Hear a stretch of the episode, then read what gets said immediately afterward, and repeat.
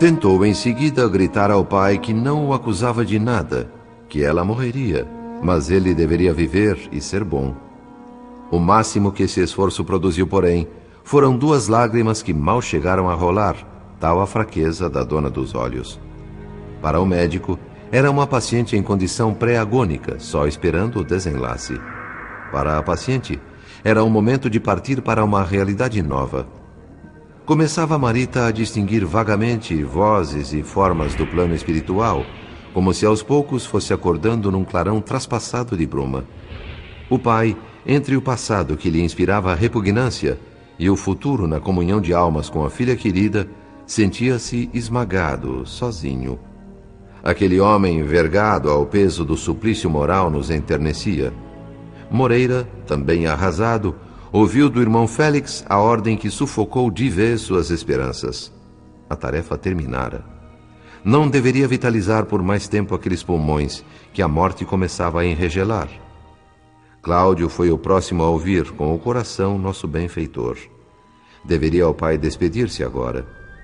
O toque do mentor espiritual levou o esposo de Dona Márcia a pousar a cabeça rente ao corpo imóvel da filha. Envolvido então por forte abalo emocional, nos fazia lembrar uma árvore prestes a cair pela ação da tempestade. Com um exemplar do Evangelho segundo o Espiritismo nas mãos, falou com voz trêmula. Filho do meu coração, se você me escuta, atenda seu pai, por piedade. Eu preciso desesperadamente do seu perdão. Eu estou transformado. Conheci Jesus, minha filha, e hoje sei que Deus é misericórdia. Que na verdade ninguém morre. A justiça está em nós mesmos. Sofremos pelos males que praticamos, mas o Senhor nos concede a oportunidade do resgate. Compreendo agora o mal que fiz a você. Sou nada mais que um criminoso. Não houve suicídio. Eu matei você. O remorso vai me perseguir pelo resto da vida. Se puder, filha, rogue por mim ao Cristo para que eu tenha forças e possa fazer o que devo fazer. Não fique triste com a minha súplica. Sou um réu, mas encontrei novas esperanças nas revelações deste livro abençoado. Não posso vê-los, mas com certeza muitos amigos espirituais estão aqui, junto de nós, e poderão testemunhar a sinceridade desta confissão. O mal que fiz a Aracélia, sua pobre mãezinha. De tão horrível não pode ser punido numa só vida. Acredite, pelo amor de Deus. Eu não sabia que você era minha filha.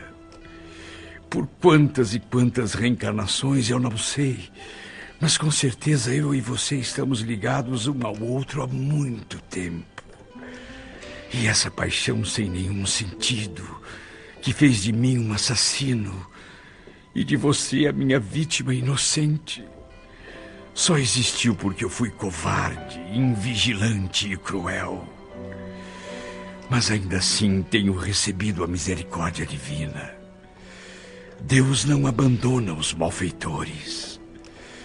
Vou recomeçar a vida entregue às consequências das minhas faltas. Mas para isso eu preciso do seu perdão, minha filhinha. Se estiver me ouvindo, e se for possível, faça um sinal qualquer, mova um dedo que seja, e eu vou ficar sabendo que você me perdoou.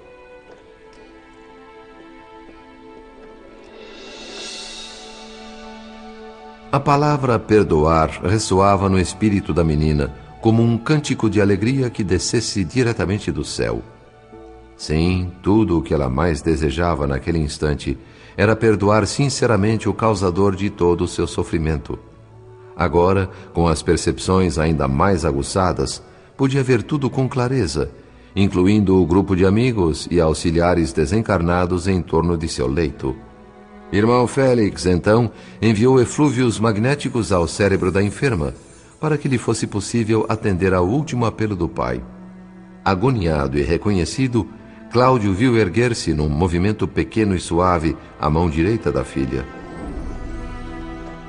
Pousou os lábios naqueles dedos frios, beijou-os e quis agradecer a Deus pela resposta, mas as palavras não saíram.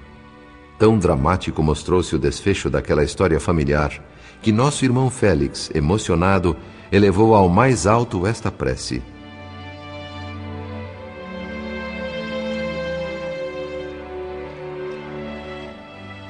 Senhor Jesus, na lição do sofrimento, do trabalho e de tantas expectativas, recebemos de Ti a felicidade do aprendizado.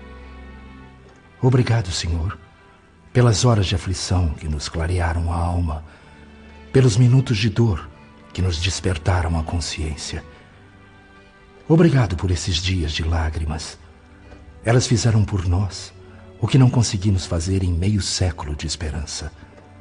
Sejam abençoados a irmã que se despede e o irmão que ficará. Assim como abençoados sejam todos aqueles que resvalaram nos enganos do sexo desorientado, os que esqueceram que o sexo é estrela brilhante de amor, destinada a nos trazer alegria e garantir os recursos da existência.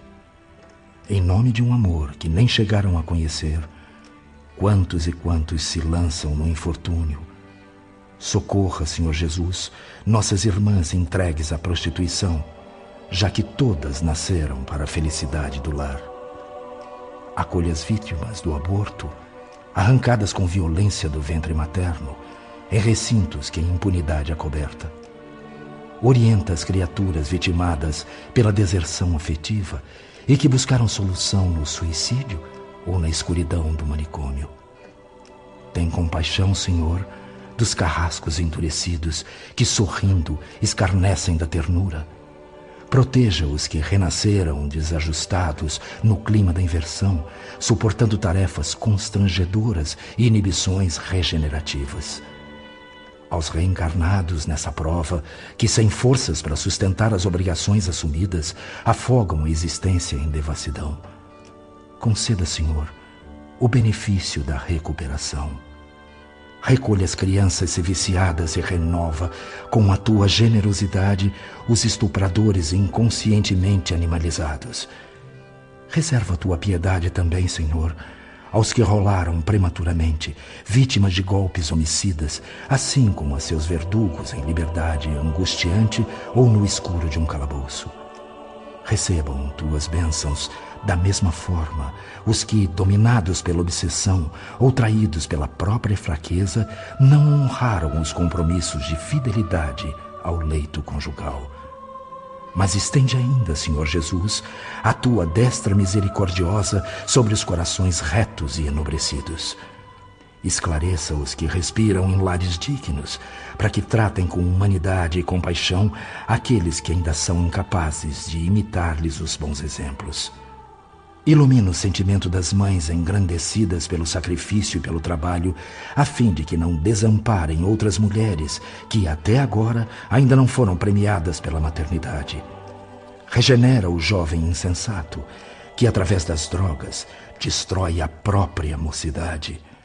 Que a virtude, Senhor Jesus, não se converta em um fogo no tormento dos caídos e que a honestidade não se faça gelo nos corações tu, que desceste as vielas do mundo para curar os enfermos, sabes que vivem na terra incontáveis filhos de Deus, atormentados pela carência afetiva ou alucinados pelos distúrbios do sexo. São doentes, infelizes e necessitados de tuas mãos. Inspira-nos em nossas relações uns com os outros e que sejamos agradecidos à tua bondade para sempre.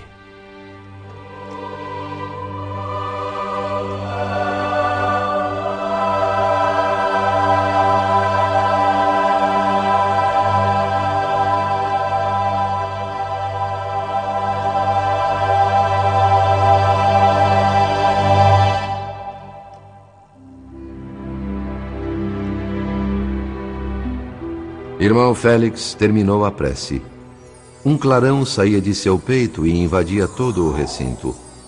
aquele quarto de hospital na Rua do Resende convertera-se num fulgurante coração de alvenaria constelado de amor. Todos nós fomos dominados por intensa emoção. Mesmo espíritos ignorantes e vampirizadores em trânsito pelas imediações foram atraídos pelo jorro de luz que o aposento irradiava em todas as direções. E muitos deles baixavam a fronte reverentes. Cláudio, ainda que não ouvisse as palavras do irmão Félix, foi envolvido pelas vibrações balsâmicas do ambiente. E vendo esboçado no semblante da filha o último sorriso, delicadamente fechou-lhe os olhos para sempre.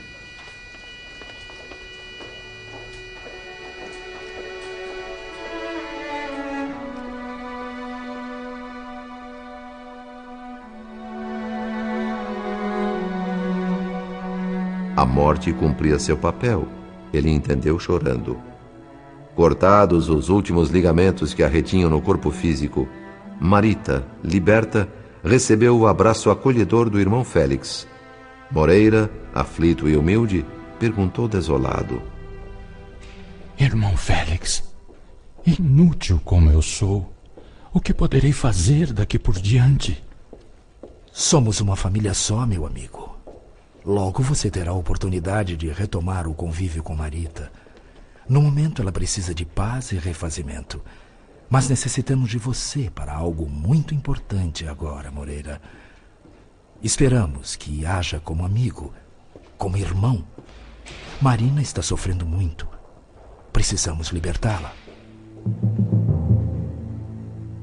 Reconhecendo a própria responsabilidade nas aflições de Marina, o ex-vampirizador ajoelhou-se em pranto e prometeu ajudar.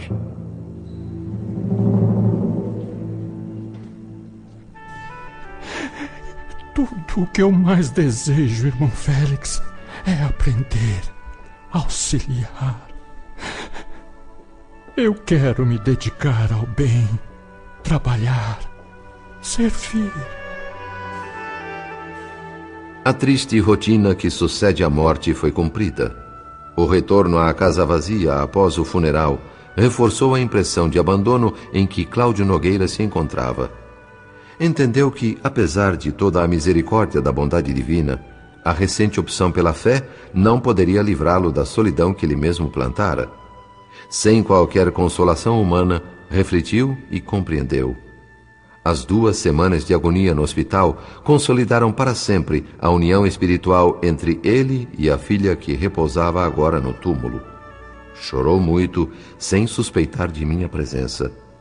Por recomendação do irmão Félix, seguiu o pai de Marita ao apartamento do Flamengo.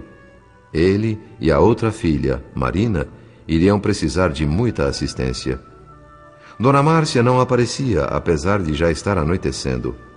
Através de um telefonema para a empregada da casa, Cláudio teve notícias da esposa. A madame foi para Petrópolis, Dr. Cláudio. Não falou quando volta. Estava muito cansada com a internação da Marina e ia passar uns dias na serra para se recuperar. Foi o que ela falou, doutor. Entendo. Muito obrigado, dona Justa. A senhora ainda não sabe Perdemos Marita. Ai, pobrezinha. Eu vou sentir muito a falta dela, doutor Cláudio. Era que nem uma filha para mim. Que Deus a tenha. Desculpe eu não ter ido ao enterro, mas é que eu não sabia. Não houve tempo, não se preocupe. A senhora sabe onde está internada a Marina?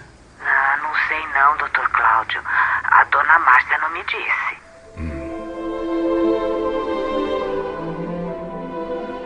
Com inúmeros telefonemas e muita paciência, Cláudio fez uma investigação de causar inveja aos melhores detetives. Descobriu onde Marina estava internada, mas queria informações adicionais que pensou obter com Gilberto. Apesar da vergonha que sentia por ter, naquele encontro do Lido, mentido ao rapaz no fatídico episódio do bordel, recorreu mais uma vez ao telefone e ligou para a Casa dos Torres. Lamento profundamente, Sr. Cláudio. Eu não sabia do falecimento de Marita. Não sabia nem mesmo da gravidade do acidente. Do acidente que ela sofreu. sinceramente muito triste porque eu a tinha como uma irmã. Obrigado. Receba também meus sentimentos pela perda de sua mãe. Creio que nossa preocupação comum agora esteja relacionada com Marina. O que está acontecendo com ela, Gilberto? O que eu posso dizer, Sr. Cláudio? Sofrido acessos de fúria. O médico. Bom, o médico falou em demência precoce e sugeriu que um psiquiatra cuidasse dela. Sabe, eu tenho sofrido muito com isso. Quantos planos eu fiz de me casar com Marina em pouco tempo? Em pouco tempo ter a minha casa, o meu lar. Mas essa doença repentina provocou algumas mudanças. O senhor sabe, o meu pai foi contra o nosso casamento nessas circunstâncias. Ele acha que Marina não tem condições de assumir uma responsabilidade assim. Além do mais, me falou de certas coisas e me aconselhou sair do Rio, viver noutra cidade, me dedicar só aos estudos, sabe? Esquecer. Bom, as ponderações do meu pai têm fundamento, eu sei, mas não está sendo fácil aceitar. Você é muito jovem. Leve em consideração, sim, os conselhos do seu pai. Casamento é um ato que deve resultar de muita consciência. O Sr. Torres, com certeza, preocupa-se com o seu futuro, com a sua felicidade, Gilberto. Eu sei, claro que sim. O meu pai é um homem bom, generoso, mas muito ocupado com os seus negócios. Sabe, Sr. Cláudio, esta conversa com o senhor está sendo, está sendo muito boa para mim. Gostaria de ouvi-lo mais vezes. Aquele nosso encontro foi tão rápido e superficial que não pudemos nos conhecer melhor um ao outro. Gostaria que o senhor falasse um pouco com meu pai, mas ele não está em casa. Sabe, ficou muito abalado com a morte da minha mãe, a doença de Marina e viajou por uns dias para descansar. Não era para menos. Minha esposa também ficou extremamente fragilizada pelo duplo golpe que nos atingiu e viajou para Petrópolis a fim de se refazer. Na confusão, esqueceu de me deixar o número do telefone de onde se hospedou. Ah, a dona Márcia deixou o número comigo para que eu a mantivesse informada sobre o que acontecia com Marina.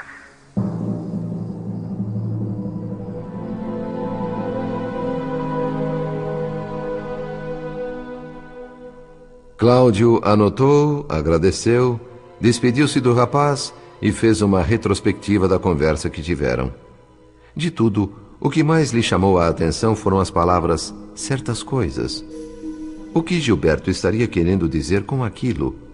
O pai de Marina sabia muito bem que sua filha se dividia entre duas aventuras românticas paralelas envolvendo pai e filho. Algo muito grave talvez houvesse ocorrido. Não acreditava, contudo, que um dos dois soubesse do outro como rival. Provavelmente, a jovem caíra no abatimento enquanto buscava a deserção de si mesma. Como novo crente, Cláudio trocara o papel de censor pelo de servidor compreensivo. Compadeceu-se da filha, cuja vida íntima ele mesmo nunca ajudara a edificar.